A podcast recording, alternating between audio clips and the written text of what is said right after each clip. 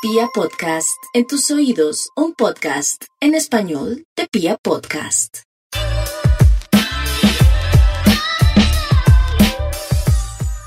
Este es el Cordon Podcast, un espacio para la cultura pop, la música y el entretenimiento alrededor de los sneakers y la moda. Presentado por Camilo Achuri. Hola, ¿qué tal? Mi nombre es Camilo Churi. Les doy la bienvenida al primer capítulo del Cordon Podcast. Eh, les mando un fuerte abrazo, un saludo. Esperemos que la cuarentena pase pronto. Y esta conversación con Alejandro Marín, nuestro primer invitado, sucedió hace ya más o menos dos meses, solo que no la habíamos eh, actualizado, puesto o extraído para audio y este es nuestro primer ejercicio precisamente de podcast. Así que disfrútenlo. Arrancamos en esta conversación desde Ron DMC y terminamos en Kanye West y Travis Scott, la actualidad, la música, el básquetbol, absolutamente todo en Cordon Podcast. Así que acomódense que aquí inicia esta aventura.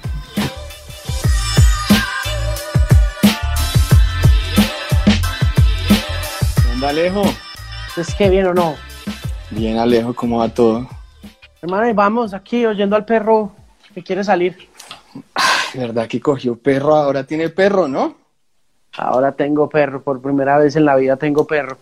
Ay, marique, yo que soy veterinario y todavía no me atrevo a tener perro. No le puedo bueno. creer, ¿cómo así que usted es veterinario? No, no, espere porque la, la entrevista es al contrario, Alejo. No, pero es que usted comienza, hermano, con una tato fascinante y es como, ¿qué? No puede ser. ¿Ah? eso queda para otro día, eso queda para otro día. Soy veterinario de la Salle. No jodas. Y comunicador social del Poli, sí. Dos puestos, dos carreras. Pero de veterinaria no he ejercido 15 minutos, Alejo. ¿Y por qué se, por qué se metió en veterinaria? Bueno, respondo esta y le presento a todo el mundo quién es usted, Porque mi mamá no quería un man calvo tatuado en casa.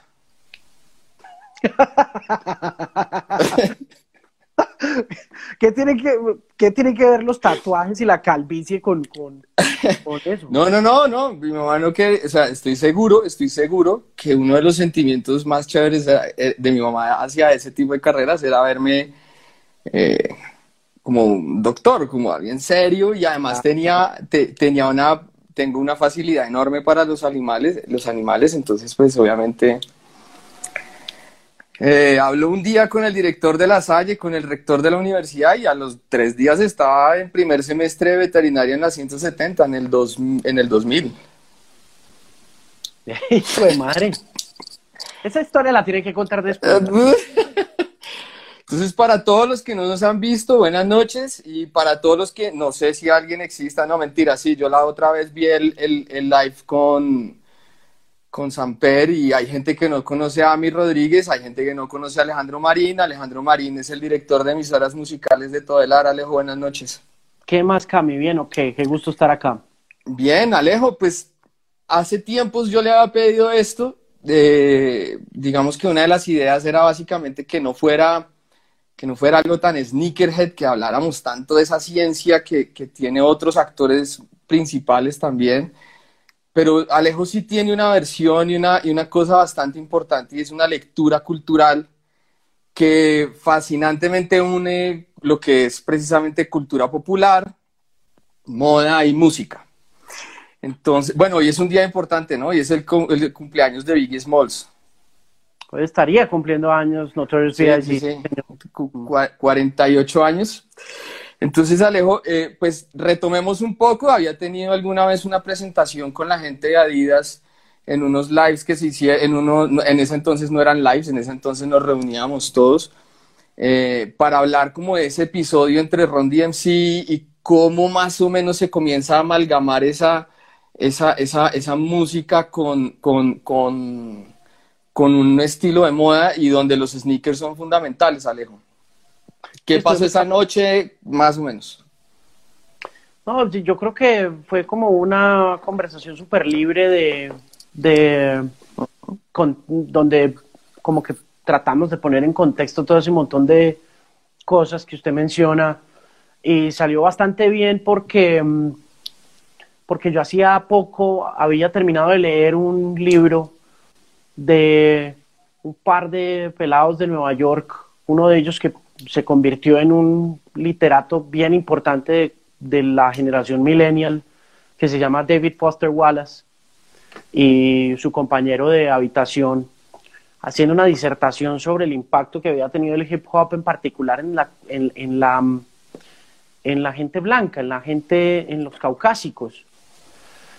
Y mm, hay parte del, eh, del texto que está dedicada a um, Ron DMC, pero pues obviamente Ron DMC hace parte también de, del aprendizaje de uno en el hip hop. Uno, uno sabe quién es Ron DMC por esa conexión que tuvieron con el rock, por la forma como tumbaron esas barreras literalmente, audiovisualmente entre el, el rock y, y el hip hop. Y mm, esa noche creo que partimos de ahí, ¿no? De ese momento en 1986 en que luego de que regraban Walk This Way, reconstruyen la carrera de una banda de éxito mediano como Aerosmith, que en 1976 más o menos había alcanzado como la cúspide de su eh, éxito. Y después por cuestiones de la vida y personales y de drogas de Steven Tyler se vino abajo rápidamente. Y en 1986, ya unos 10 años entrados en la cultura del hip hop, aparece Run DMC y reconstruye con la ayuda de Rick Rubin ese, mm, ese, ese fenómeno que, que fue Walk This Way, ¿no? Sí, claro. Listo, Alejo. Y entonces, si uno, si uno eh, toma en cuenta, por ejemplo, ese tipo de cosas, ese tipo de aspectos culturales, a mí siempre me ha atacado una pregunta y es que, por ejemplo, para mucha gente eh, el influencer arrancó con Ron DMC, que es totalmente errado, pero, eh, por ejemplo, ¿en qué momento, o sea, desde qué momento se convierte la música como en ese vehículo cultural donde, donde en el en entorno de los sneakers, porque obviamente el punk está muy ligado a las botas, pero, pero en, el, en el cuento de los sneakers, ¿desde qué momento más o menos se convierte en ese vehículo cultural donde impregna absolutamente todo lo que toca, tanto la moda física como la música? Yo, creo, que, yo, creo que el comienzo sí tiene mucho que ver con las zapatillas de baloncesto, ¿no? Es un poco el inicio de la cultura pop de los tenis y de los tenis como una, como una señal o como una marca de estatus. Eh, yo creo que comienza todo también con, con los Chuck Taylor de, de Converse, ¿no? Eh, y ya más adelante, pues para meternos en el baloncesto con la asociación que tuvo Karim Abdul-Jabbar originalmente, si no estoy mal, con, con los Puma. Creo que fue originalmente él el primer basquetbolista que firmó un contrato eh, para ponerse unos tenis en una cancha de baloncesto profesional y ya de ahí en adelante pues el resto como que es historia y llega el momento pues de Michael Jordan y de, los Air Jordan y, y, de la conexión ahí eh, con, con, Nike. Em, pero es a través de la música con Run DMC que los tenis cobran ese gran valor de carácter idiosincrático, de estatus, de moda, de street fashion, pues por esa canción que fue My Adidas, por la forma como estaba como conectada a diferentes aspectos de la vida afroestadounidense, pero también la manera como ellos empotraron un poco el hecho de tener estos tenis y de usarlos sin cordones y, y de volverlo parte del discurso musical, de, de, de, lo que eran ellos finalmente y de cómo ese discurso musical está atado al consumo de esos tenis, porque inmediatamente después de que los Shell Toes se hacen famosos con Mayadiras, se produce una explosión de consumo y de ventas bien importante.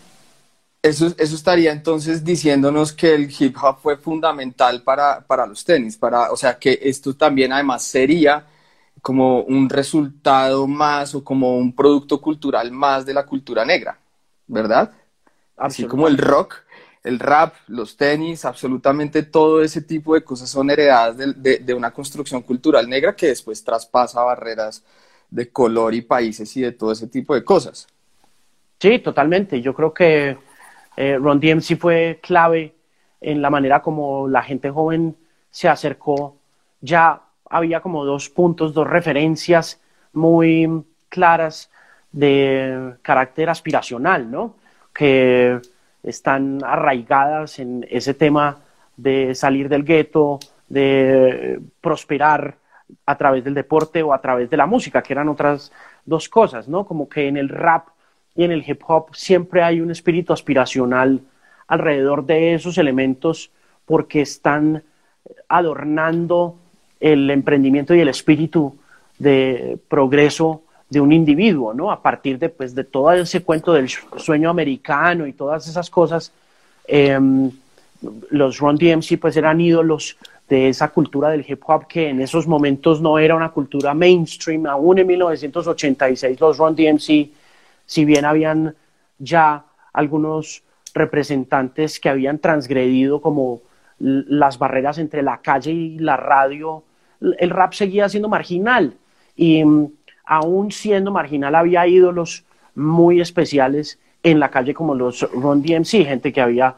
salido de esas calles duras, que se había podido educar, que mm, eh, no necesariamente estaba hablando del discurso eh, marginal usual y habitual del hip hop ya por esa época, luego de que Grandmaster Flash hiciera The Message con, con los Furious Five, ¿no? Sí, pues siento entre todo esto que el, hip hop también fue como esa forma de salir a la, un poco a la superficie y respirar de una cultura totalmente oprimida que después de la esclavitud básicamente no, no había podido, digamos, trascender a, grandes espacios y espacios de popularidad muy, muy amplios eh, por infinidad de cosas. Obviamente cuando una cultura arranca sin un centavo y en los barrios marginales, pues va a ser muy difícil que, que que simplemente luchando se salga adelante. Eso es un sueño americano y como tal se quedó y como tal es y ya no es nada más el sueño. Cierto. Alejo, entonces estoy, estoy viendo entonces que en ese sentido el hip hop, antes de que fuera un, formato tan excesivamente exitoso como es hoy en día, de todas maneras esa, era esa forma de, de, de convertir en dinero una muy buena asociación y entre tenis y música, porque al final del día, pues igual todas estas marcas quieren vender, todas estas marcas quieren hacer plata, todas estas marcas quieren, ah, eh, tú no quieres ese público, bueno, yo sí lo quiero y lo voy a llenar de tenis y efectivamente así sucede un montón de cosas, por ejemplo, con Nike. Eh, con Adidas y con, con, con Converse antes de, de, de ser otros los tenis de la NBA, entonces siento que, eso también está ligado muy al poder del dinero que representaba, ¿no? O sea, igual todos quieren vender, por lo tanto, Alejo, entonces era ese poder de influencia lo que buscaba también la asociación entre tenis y rap, ese poder de crecer juntos. Yo creo que más que eh, esa asociación desde lo monetario para las marcas, lo que hubo fue un regreso a la apropiación cultural como un mecanismo eh, muy eh, efectivo de construcción de, esa, de ese nuevo comercio, una especie como de venganza. La apropiación cultural es un fenómeno de, de la segunda, la, la, apropiación cultural. De las industrias culturales, sí. y en particular la apropiación cultural como fenómeno es un, fenómeno que los que hemos oído rock durante mucho tiempo y luego hemos oído hip hop y hemos venido entendiendo eh, viene desde la década de los 50, desde la aparición del rock and roll. La apropiación cultural, en particular en los Estados Unidos, que hoy en día es algo bien controversial, es un fenómeno que comienza con esos músicos del sur de los Estados Unidos que empiezan a explorar con la guitarra eléctrica, a convertir el blues en rock and roll. Y cómo ese rock and roll que es originalmente música de forajidos, que es originalmente música de negros, termina en manos de blancos para evitar que la segregación del momento, que era como el status quo, eh, si eh, se viniera abajo, ¿no? El control de la sociedad afroestadounidense eh, se hizo luego de la, de la mm, emancipación de los esclavos, después de que la esclavitud se vino abajo, la cultura fue muy importante para mantener segregado al país, ¿no? Para evitar en muchas ocasiones que los blancos se juntaran con los negros. Y de esa manera cuando aparece Chuck Berry, cuando aparece eh, Little Richard, cuando aparecen todos estos íconos de los 50, eh, los eh, blancos se apropian de esa música que ellos se acaban de inventar, que es el rock and roll, y se la entregan a Elvis Presley, se la entregan a Bill Haley and the Comets. En la década de los 60. Los blancos británicos se quedan con ella por completo, Led Zeppelin, Black Sabbath, los Rolling Stones, los Beatles, todos esa es la apropiación cultural que yo creo que hace parte también de ese, eh, de, ese dolor que, siente la Norteamérica negra de ver cómo muchas de esas eh, dotes culturales, de esos momentos culturales tan importantes, se los quitan para entregárselos a los blancos con el, con el fin de mantenerlos al margen. De manera que cuando aparece el hip hop, eh, el hip hop aparece eh, muy motivado por eh, apropiación cultural. Al revés, lo que originalmente fue un robo de los negros, de los blancos a los negros blancos, en la década de los 70 se vuelve una apropiación de discos. Lo que pasa con el hip hop es que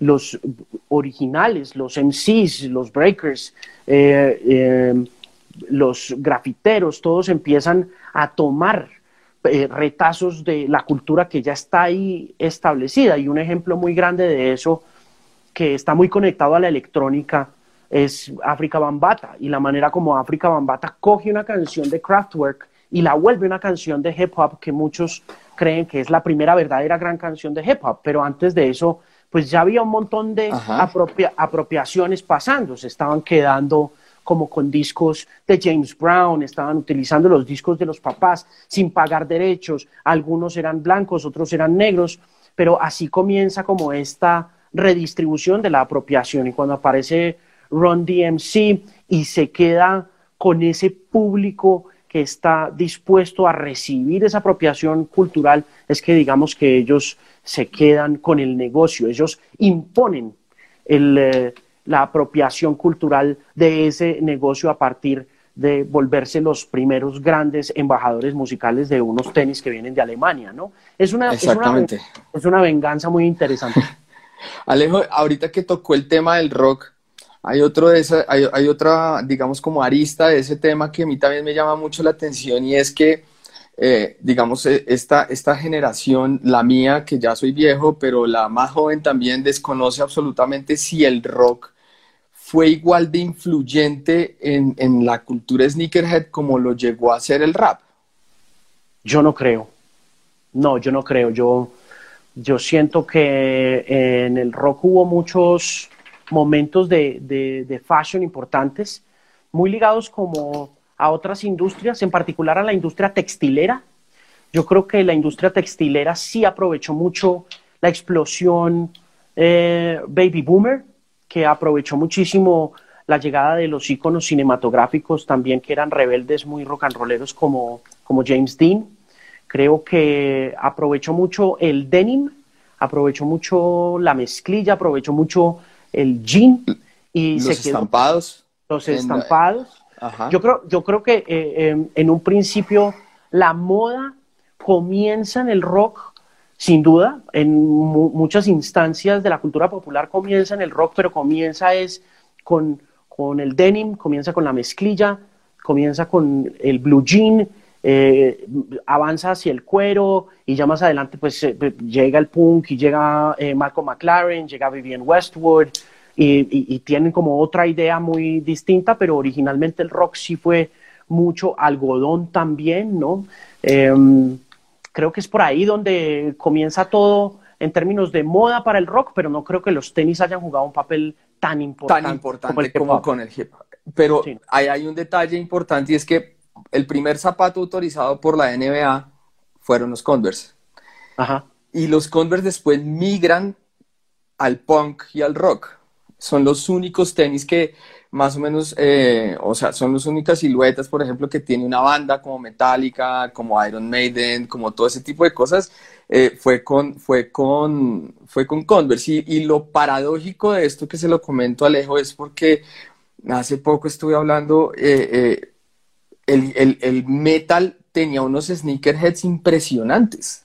O sea, usted ve fotos de, de Slayer, de Iron Maiden y tenían los mismos Jordan que ahorita se murió todo el mundo con, con The Last Dance, ¿sí? Entonces es, es, extraño cómo el hip hop de alguna forma o la cultura fue tan fuerte entonces que permeó esa barrera tan, entre comillas, de nuevo, exageradamente lejana como lo fue el metal. De acuerdo, sí, ¿no? Y yo creo que eso pasó eh, por ese... Eh, por ese fenómeno de apropiación cultural negra donde ellos, donde los negros dijeron, esto es de nosotros, o sea, el hip hop es de nosotros y no nos lo van a quitar. Y con, y con la idiosincrasia del hip hop venía la idiosincrasia del fashion y venía la idiosincrasia de la moda y venían los nuevos ídolos como Michael Jordan, ¿no? Es que cuando, cuando yo no sé mucho de esa, de, de, de, cómo las bandas de rock y de metal llegan a los tenis verdaderamente, pero sí le puedo decir que para el momento en que los Air Jordan aparecen en el mercado, ya Jordan era una figura emblemática de ese impulso eh, afroestadounidense de progreso y de salir adelante a través del deporte. Ahí ya se habían venido abajo todas las barreras, pero sí es un tema que vale la pena explorar. Sí, no, total, o sea, Jordan se convirtió de todas maneras en un icono, en un icono de todos los tipos, que haciendo deporte sí se podía ser billonario, sí se podía tener una marca de tenis, incluso con, con toda la, la, distancia que existía real entre Nike y Jordan, porque, porque digamos que en esa época Nike era una empresa muy pequeña, o sea, no tenía cómo competir con Adidas y le iban a meter todo el presupuesto, todo el presupuesto a esto. Entonces, digamos que, continuando el camino, eh, digamos que el hip hop se defiende, amarra los tenis, amarra su cultura, amarra su música y amarra su estilo, más allá que haya permeado otros estilos de, de, de, música o tipos de música. Y ahorita me pareció bastante llamativo ver en el, en la nueva, en el nuevo comercial de Jordan a Billie Eilish. O sea, entonces ahora es una concesión, ahora es, te entregamos una llama para que la cuides y la lleves, o cómo funciona, o simplemente ahora es una cuestión, porque siento que esa parte cultural donde apropio algo porque me gusta, porque ahora me siento identificado, porque quiero ser como alguien, se entregó ya para otro tipo de generaciones y otro tipo de comercio, de casi de influencer, donde, ok, yo te doy la llama, cuídala, pero cuando ya no seas tan relevante me la pasas. Ajá. No ¿Puede sé ser? porque me parece extraño una persona como, por ejemplo, Billie Eilish. Mm, ¿Cuál es la característica principal de Billie Eilish para, hacer, para estar, por ejemplo, en Jordan Brand? Mm. Yo creo que em, el liderazgo, ¿no? Eh, una de las cosas que aprendimos de The Last Dance fue que Michael Jordan fue por encima de todo un líder de su equipo y luego pasó a ser líder de una generación de deportistas y, de gente joven.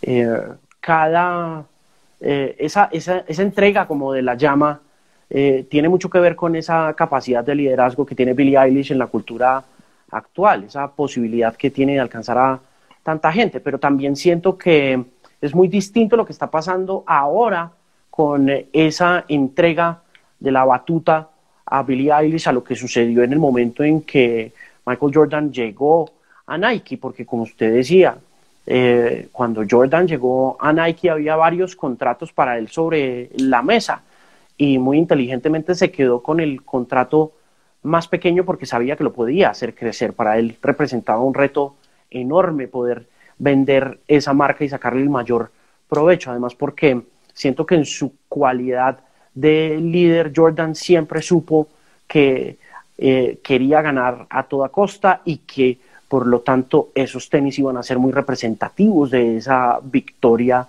que fue tan constante durante la década de los 90. Hoy en día con Billie Eilish, yo creo que Billie Eilish es un icono de moda en diferentes sentidos, no solamente de esos tenis. Ahorita acaba eh, Takashi Murakami de, um, anunciar unos tenis Murakami y, de anunciar una línea de ropa basada en Billie Eilish, intervenida por él.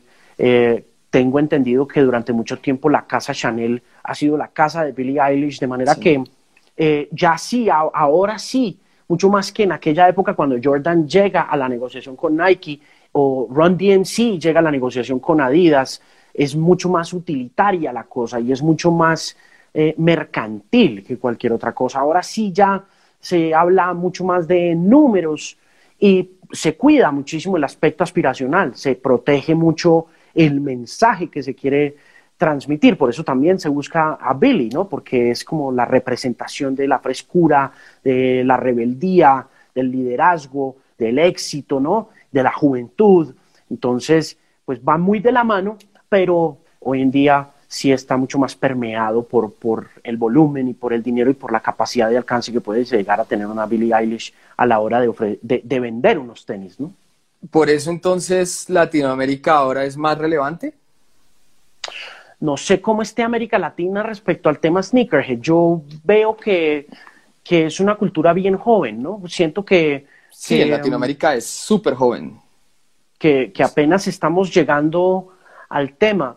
Eh, siento también que la globalidad de la Internet nos ha permitido llegar a, convertirnos en sneakerheads o, a, o, a, construir nuevas comunidades de fanáticos de los tenis. Em, y siento que las marcas aprovechan mucho esa capacidad y ese alcance que tienen ahora a través de redes sociales. Usted ve un post en un Hypebeast o usted lo ve en una marca oficial en una cuenta de Instagram y usted hace lo que sea por conseguir esos tenis, eh, independientemente de su estrato, de su nivel socioeconómico. Eh, el solo hecho de tener un celular y de poderlo ver ahí y de darle un clic le da a usted la posibilidad de de comprar, de manera que como muchas cosas que están pasando con América Latina y con la Internet, lo que siento es que como mercados emergentes producen mucho volumen, producen muchas ventas en, en conjunto, no necesariamente un país o una región, pero toda América Latina, desde abajo, desde Argentina hasta arriba, hasta El Salvador, se convierten como en un objetivo militar de estas marcas, porque saben que hay un volumen de ventas que se puede lograr eh, haciendo el marketing tradicional que vienen haciendo desde la década de los 70 y de los 80 y combinándolo con el acceso a redes sociales. Entonces, J Balvin en esas lecturas sería un caballo de batalla, el primero en llegar, el, el, ícono latinoamericano y global, pero por ende y sobre todas las cosas latinoamericano, eh, de una marca como Nike para empezar a permear absolutamente casi que de forma local los mercados latinoamericanos? No sé, yo, yo creo que mm, eh, Balvin yo siempre he visto a Balvin más asociado con, casas, ¿no? Y ahorita con este disco nuevo, eh, Alexis Petridis del Guardian, el crítico del Guardian, eh, hablaba mucho de cómo eh, todos los videos parecen uh, parte de un comercial completo de la casa Guess, ¿no? en ese sentido, yo creo que Balvin es mucho más auténtico a la hora de expresar su pasión por los tenis. Creo que a él le gustan verdaderamente los tenis. A Balvin le gusta mucho la moda y cuando, cuando a alguien le gusta la moda y no tiene miedo a expresarlo como lo hace Balvin, pues se vuelve un, referente, ¿no? Em, pero, pero sí siento que, que Balvin por encima de, ser como este faro o este referente comercial es eh, eh, uno de ustedes, ¿no? Un sneakerhead de corazón. no, yo no soy tan sneakerhead. Bueno, bueno, usted me había dicho a mí que usted ama los sneakers y que colecciona. no, pues sí, pero es que es ah, diferente. no, pues sí. Usted, me dice a mí que usted se pone unos tenis y no se los vuelve a poner. Yo, yo no soy sneakerhead. yo, uso, yo uso tenis, yo uso tenis y, y me gustan y me parecen bonitos, pero yo soy muy de guerrero. Sí, sí, sí, es utilitario, es utilitario, es el sticker utilitario. Sí, sí, sí, sí, es, es, es un tipo práctico. Mucho, mucho. yo sé.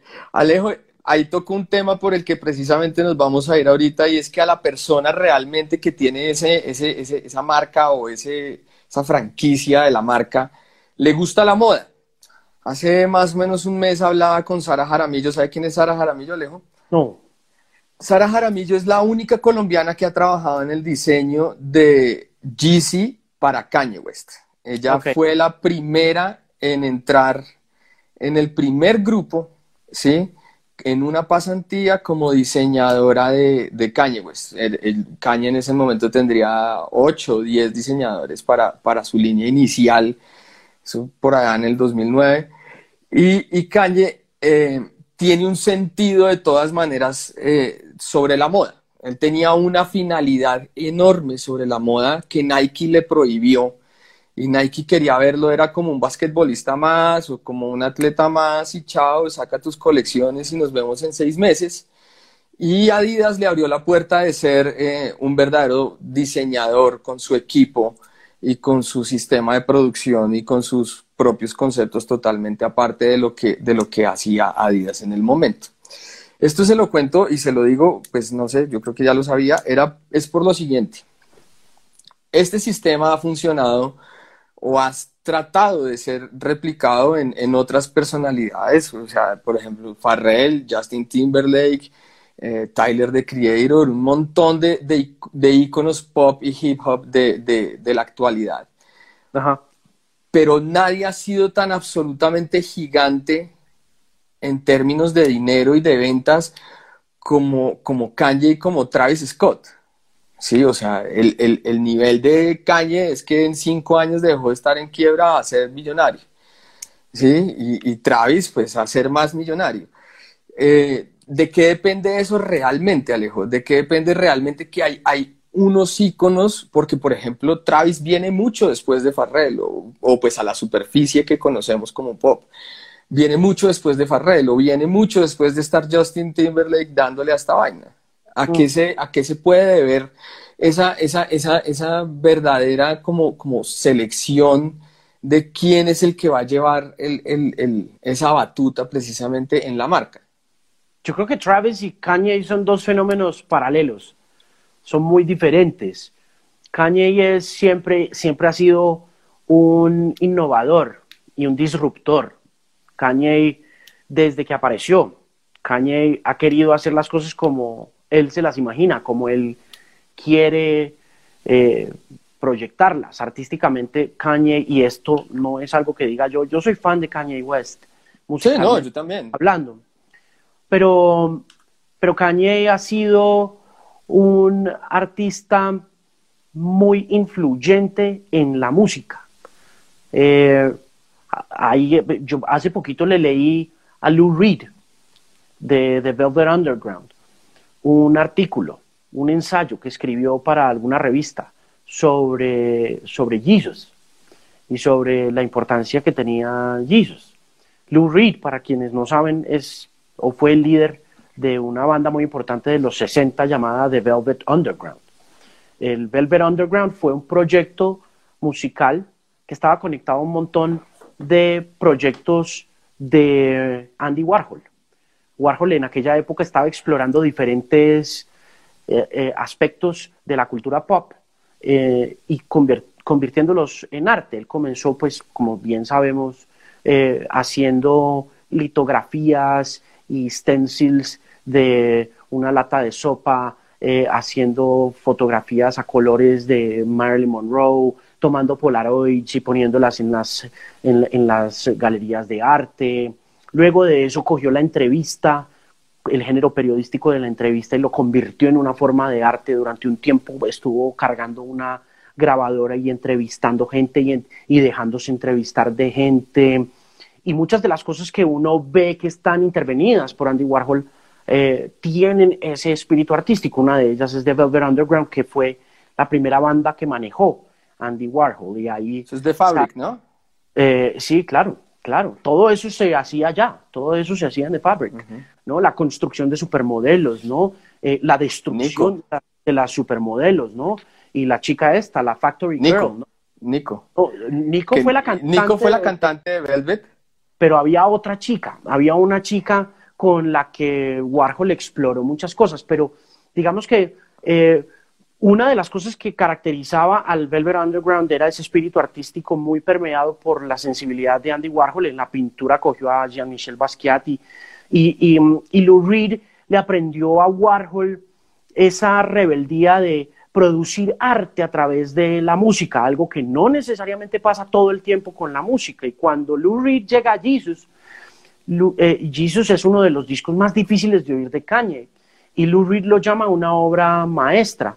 Y Kanye ha hecho muchas cosas que tienden a ser o repulsivas o, rechazables o incorrectas, eh, pero muchas de esas cosas, yo creo que en unos 20, 30, 40, 50 años vamos a volver a ver y nos vamos a dar cuenta que fueron performances de arte, todo, desde la interrupción a Taylor Swift en medio de la borrachera en unos MTV Video Music Awards, pasando por la construcción esta de muñecos de plástico durante el video de Famous, pasando por el mediometraje que hizo en My Beautiful Dark Twisted Fantasy, hasta su intervención en la moda y todo lo que ha hecho Kanye busca empujar los límites de cualquiera que esté involucrado en ese proceso, ya sea o de construcción de una canción o de manufactura de una línea de ropa, de manera que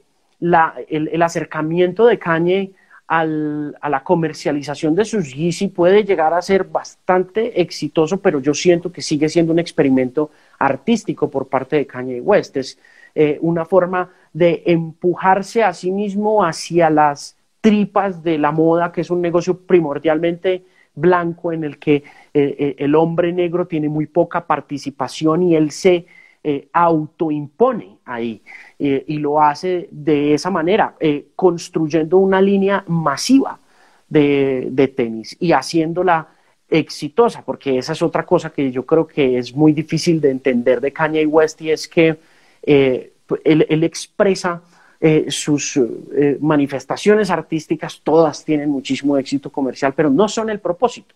El propósito no es vender, el propósito es despertar, el propósito es, eh, eh, el propósito es un poco eh, denunciar un montón de cosas que están ahí en como capa tras capa. Travis es, Travis es un producto, Travis y eso lo ve uno en, en sus shows, y eso lo ve uno en el documental de Netflix, y eso lo ve uno en la producción de sus discos, y eso lo ve uno también en la forma como como lo publicitan y como, lo comercializan, sí. Como lo comercializan.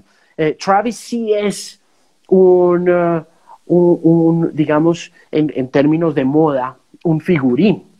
Travis sí es un figurín. Kanye no. Kanye es, es, un artista como tal. Sí, precisamente eso da un poco la razón de cómo funcionaron las cosas y los negocios para ambos con cada marca. Precisamente Kanye lo que quería era un grupo de diseñadores y precisamente uno de sus grandes retos era lograr unas líneas rectas, excesivamente rectas sobre los Yeezy. A mí no me gustan los Yeezy, pero quería lograr unas, unas líneas excesivamente rectas sobre algunas partes de los diseños y, Adidas estaba dispuesto a, desarmar 900 pares si era, si era lo que necesitaban y, Nike no. Nike simplemente quería venir y, le pone los mismos dunk que se los puso a Travis y le hace un par de arreglos, un par de modificaciones y sale. Entonces yo sí creo que, que por el lado de, de, Travis hay una, hay una necesidad monetaria de, eh, de eh, un negocio de, de, Spotify en estos días, precisamente, creo que fue hoy, donde se llevan un, un podcast, ellos invierten una cantidad de dinero, convierten otra cantidad de dinero en ganancias y así mismo hacen con, con Travis te traemos, te pagamos unos millones y esos millones después se nos van a volver miles. Porque en parte, en parte, creo que en eso sí se convierte en un, en, un, en un icono mucho más valioso que se ve representado en la venta de tenis también, que son mucho más costosos los Yeezy que los Travis. Claro. Los, los Travis son una edición más que podría pasar desapercibida, mientras que lo de Kanye, que, mientras que lo de Kanye ya es una representación de lo que él quiere, de lo que él es también como persona. Y venga, Alejo, un tris que, que ahí toca un tema y es algo chévere, los Sunday Service, ¿qué son entonces? Los Sunday Service de Kanye West, ¿qué eran o qué son? Si volvemos algún día a tener reuniones sociales, ¿qué, qué son o qué eran? Mire, yo eh, um, estoy convencido de que los Sunday Service... ¿Son una burla? Eh, no son una burla, pero sí son una afrenta artística a, la, a la Norteamérica de Trump. Yo no estoy muy seguro de que Kanye West como artista esté completamente de acuerdo con todas las políticas de Donald Trump, a pesar de que muchos de los discursos eh, que Trump emite eh, están cerca a su visión muy independiente de la vida. Pero, pero sí siento que al adherir a la campaña de Donald Trump y al uh, conectarse con esa Norteamérica blanca eh, y al ser negro, eh, está volviendo a ser algo que es muy difícil de entender para el espectador eh, promedio. Cuando el hombre se pone su gorra de Make America Great Again, cuando el hombre está en la Casa Blanca con Trump, que es un hombre racista, que es un hombre misógino, que es un, que es un hombre casi que bordea en el fascismo. Eh, yo creo que Kanye ha aprovechado eso para hacer una declaración artística. Pero la declaración artística, como todas las declaraciones artísticas, no puede hacerse desde una pose, no se puede hacer desde una... no se puede impostar, el arte no es eh, impostor, entonces cae muy mal, ¿no? El, el Kanye siempre ha caído muy mal y en, esta, y en estas épocas cae aún peor, sobre todo para esa raza negra que, que ve como en Estados Unidos se prolifera el racismo a partir de las declaraciones de Donald Trump. Y a eso usted le conecta el espíritu del cristianismo, ¿no? Y cuando usted ve los Sunday services de Kanye West y Kanye actúa como el pastor de un Sunday service, el, Sunday service de Coachella, eh, que fue una presentación impetuosa porque él había cancelado su presentación en Coachella unos meses antes y el fin de semana antes de que arrancara Coachella, llamó y dijo que quería hacer el Sunday Service. Es una, es una muestra perfecta de esa manifestación artística. Es este hombre adaptando grandes clásicos de la música pop a cantos de iglesia y todo lo que se produce en ese campo en Coachella en ese 2018 creo que fue fue sin duda una creo que fue en 2000, creo que fue el año pasado 2019 eh, eh, fue una réplica de un servicio dominical cristiano, pentecostal, en todos los sentidos. Uno, desde el principio de esa transmisión, uno se da cuenta que el man está imitando un servicio dominical, pero el nivel de imitación es perfecto. es absoluto, o sea, él lo, apropia, es. Él transforma ese lugar en un púlpito eh, y, se demora, creo que esa presentación se demoró sus buenas dos horas y media, como se demora un servicio dominical de, las iglesias pentecostales estadounidenses, de las bautistas, de las metodistas. Em, em, de manera que yo sí siento que más que una burla es es, es, arte, ¿no? Y, y, está utilizando la cultura pop que tiene a la religión también como un referente muy importante para, para hacerle ver a la gente un montón de cosas, ¿no? Eh, esa conexión con Dios, esa conexión con el baile, esa conexión con la música y cómo coger canciones seculares y convertirlas en obras de carácter cristiano.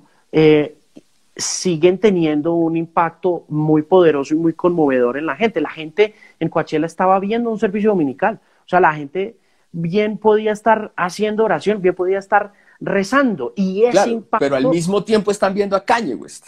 Claro, ¿no? Total. Al, al, al ícono pop de hip hop número uno. Y de hecho no lo ven tanto, porque Kanye está como en el centro del montículo que le hizo Coachella y usted lo que ve es un montón de músicos alrededor. Usted, ve más a, usted ve más a Chance the Rapper en, ese, en esa ceremonia. Usted ve a DMX, usted ve en esa ceremonia, en esa ceremonia de cualquier cantidad de músicos. Y Kanye a veces aparece como conductor de esa orquesta, como pastor de ese, de, de ese coro, pero el protagonismo es sin duda pues del séquito, de la comunidad, ¿no? Y, y yo creo que esa es una mirada no, no es sarcasmo, pero sí es un arte muy difícil de entender. Y por lo tanto yo creo que, vuelvo y repito, en cinco décadas, cuando volvamos a mirar esa vaina, vamos a encontrar ahí una obra de valor artístico muy grande. Sí, de pronto uniendo absolutamente todas esas representaciones en un solo discurso, ¿no? Total, un solo discurso a futuro. que usted tiene los tenis, tiene la religión, la ropa tiene la electrónica, tiene la ropa, tiene eh, el racismo, tiene la guerra, tiene el terrorismo, todo eso lo dice Kanye, ¿no? Y yo creo que por eso es uno de los grandes O sea, hace poquito creo que McCartney también de los Beatles dijo que Jesus es una obra maestra, ¿no? Em, y es muy difícil desconectarse de la public persona, ¿no? Como de la persona pública que es Kanye. A la gente le cuesta mucho un artista que no caiga bien, y la verdad, en el caso, por ejemplo, de un artista como Lou Reed, es que los grandes artistas no, no, no caen bien. De todas maneras, él ha logrado un éxito comercial abrumador. O sea, de, de Beautiful, de Beautiful Twisted Dark Fantasy a hoy, él vende, él ya puede vender discos en Colombia. Antes no vendía un disco en Colombia. Antes no había posibilidad de vender un disco en Colombia.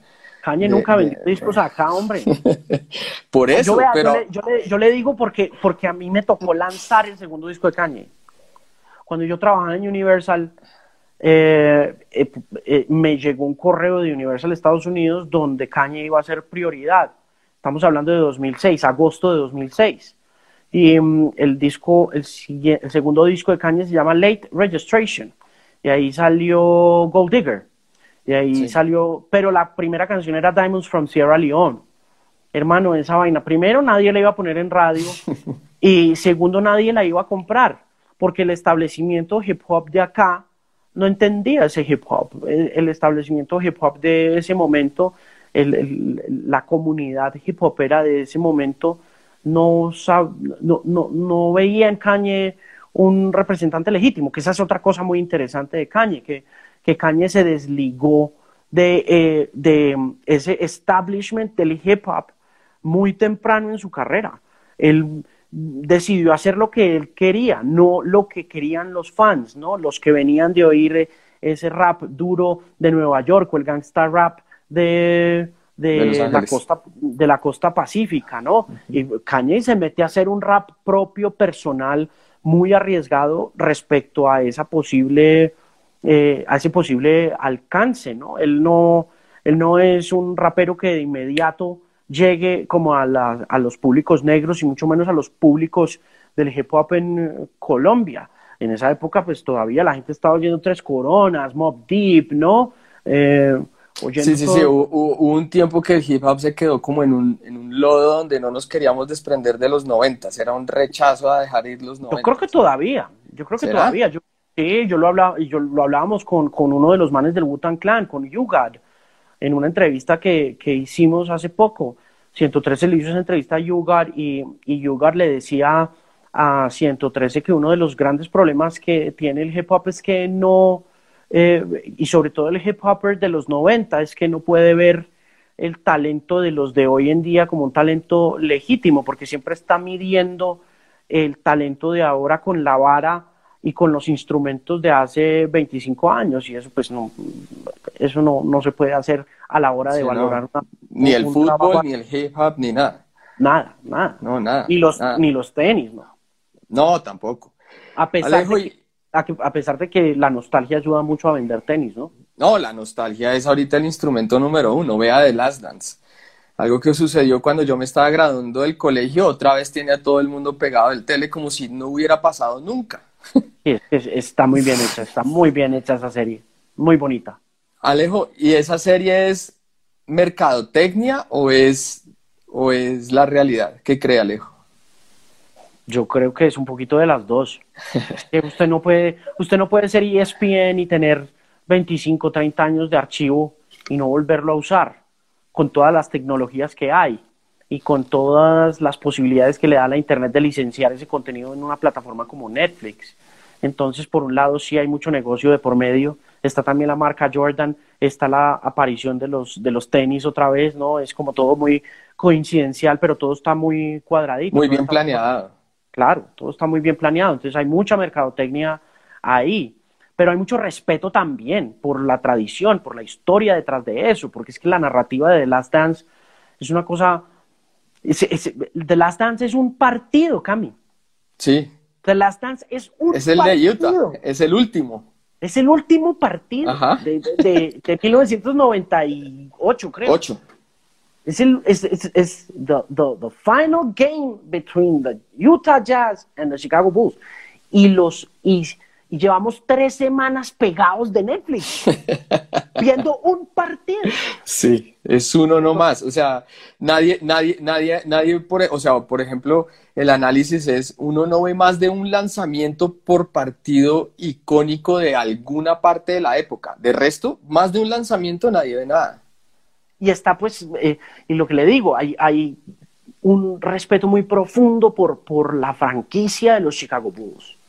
Es eh, también una manera de hacerle mérito, de hacerle honor a la historia, porque es que es un equipo como ningún otro en la historia del deporte, yo creo que mundial.